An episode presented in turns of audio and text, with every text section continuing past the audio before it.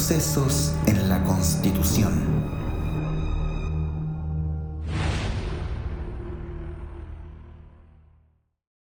Hola a todos, vamos a hablar de retrocesos.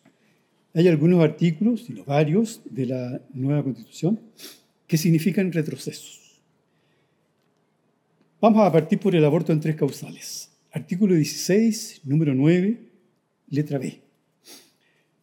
Cuando se tramitó esta ley, en tiempos del segundo gobierno de la presidenta Bachelet, un sector del Parlamento acudió al Tribunal Constitucional.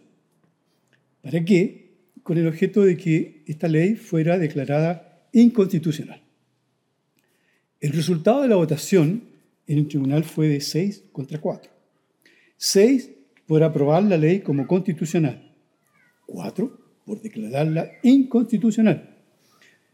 Por lo tanto, solo un voto de haber pasado a votar en contra habría sido un empate y no sé si ahí se habría aprobado la ley porque quien define en ese caso es el presidente. Podemos decir que la ley se salvó por muy poco. Y así, este sector social que acudió al Tribunal Constitucional sabe perfectamente por qué se perdió sabe perfectamente por qué se perdió. ¿Qué dice la constitución vigente?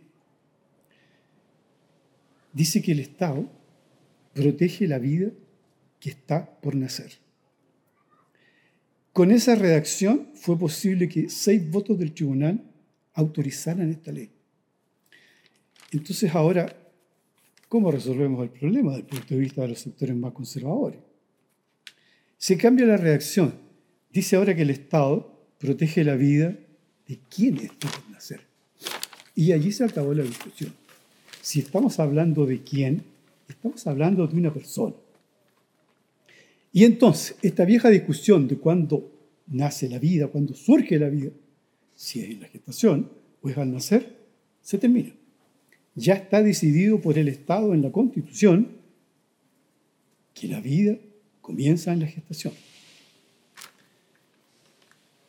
¿Por qué se insistió tanto en, el cambio de la palabra? ¿Por qué se insistió tanto? Porque saben perfectamente lo que significa.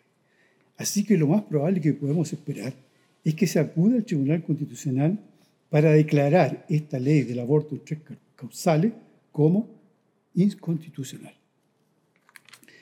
La ley está en peligro, pero no solo eso. En Chile no hay aborto libre. La discusión se terminó no habrá aborto libre en Chile, porque la Constitución establece que no está permitido. Ha decidido el Estado en una decisión de a quién corresponde. ¿Quién debe decidir? ¿El Estado o la mujer? Piense usted. Retrocedemos, sin duda. Objeción de conciencia, artículo 16, número 13. Este artículo comprende la objeción de conciencia dice de conformidad a la ley. Establece esa posibilidad. Esto es muy excepcional en cualquier eh, régimen constitucional. Muy excepcional porque permite eh, no cumplir con la ley. Entonces son casos muy específicos que están muy determinados. Que es algo general, como es lo que tendremos aquí. Ni siquiera está limitado a solo una objeción individual también pudiera haber objeción institucional de cualquier institución, establecimiento.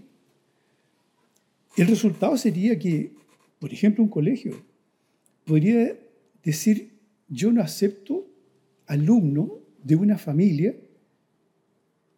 de padres separados. No acepto alumnos de una familia que profese otra religión. No acepto alumnos o expulso a una alumna embarazada.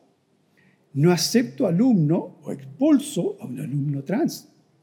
No acepto alumno o expulso a un alumno homosexual.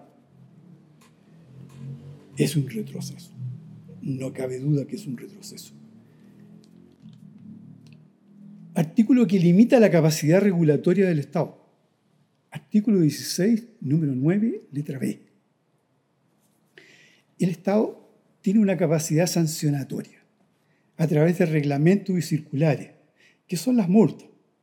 Cualquiera de nosotros conoce distintos tipos de multas de organismos estatales. ¿Qué es lo que hace la Constitución?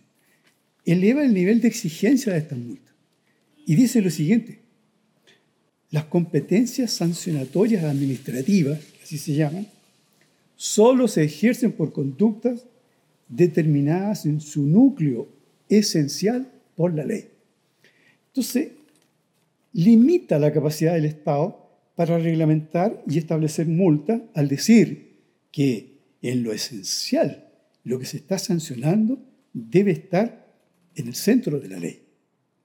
Y eso va a significar que distintas instituciones que normalmente a través de reglamentos y circulares están estableciendo normas de distinto tipo, siempre basadas en la ley, por supuesto, van a tener ahora un estándar superior que va a poder ser em, demandado en los tribunales por los afectados.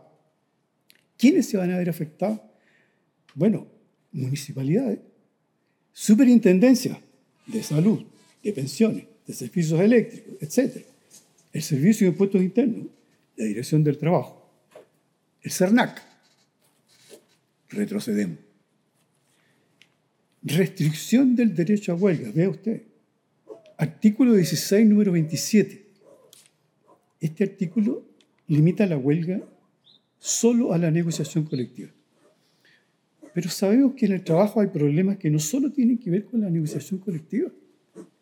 Hay distintos ámbitos de controversia y de conflicto en el trabajo, como pudiera ser problemas de seguridad. No tenemos casco, no tenemos guantes. Problemas en las condiciones en que se desarrolla el trabajo. Estamos al aire libre. Hay dos grados, hay 35 grados. No tenemos la ropa adecuada. Hay atrasos en el pago de las remuneraciones. Llegó el día del pago de las remuneraciones, no se cancelaron, no se pudieron cancelar, pasó una semana, tampoco se pudieron cancelar. ¿Usted recuerda a los panamericanos cuando al comienzo los guardias se, se declararon en huelga? ¿Usted recuerda por qué? Eran por atrasos en las remuneraciones. Todos esos movimientos en el trabajo serían declarados legales. Y cualquier persona que participe en esos movimientos estaría faltando al trabajo sin autorización. Y eso significa que puede ser despedido. ¿Se da cuenta usted? O sea, el cambio que se hace en la, en la, en la reglamentación del trabajo por parte de la Constitución es un claro y enorme retroceso. Derechos provisionales y ley Papito Corazón.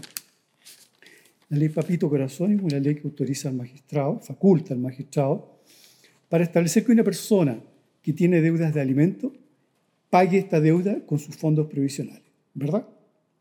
Ha sido un gran avance, ha sido una gran ley para todas esas familias que tienen este problema. Miles de familias en Chile. Bien, la ley dice, no podrá aplicarse, el artículo, no podrá aplicarse como sanción la pérdida de derechos provisionales. Así, taxativamente. Con eso, más allá de lo que se ha dicho, que, los fondos son inexpropiables, los fondos provisionales, no, este artículo es taxativo. No se puede sancionar la pérdida de derechos previsionales. Habrá miles de demandas para tratar de detener esas resoluciones judiciales. La ley está en claro peligro y es un claro retroceso. Deber de honrar a la patria. ¿Qué le parece? Artículo 11, número 2. Leo textual. Los chilenos tienen el deber de honrar a la patria respetando las actividades que dan origen a la identidad de ser chilenos, tales como la música, artesanía, juegos populares, deportes criollos, deportes criollos, artes, entre otros. De modo que, Señor, Señor, al margen de las legítimas convicciones personales que usted pudiera tener respecto al maltrato animal, en adelante deberá honrar a la patria, respetando el rodeo, las carreras de galgos, las peleas de gallos y el emboque. Es un claro retroceso. Le pido, señora, señor, que difunda este video. Es la herramienta que tenemos. Son pocas las herramientas que tenemos. Y le pido que vote como quiera. Vote como a usted le parezca más adecuado. Pero vote informado. Recuerde, vote informado.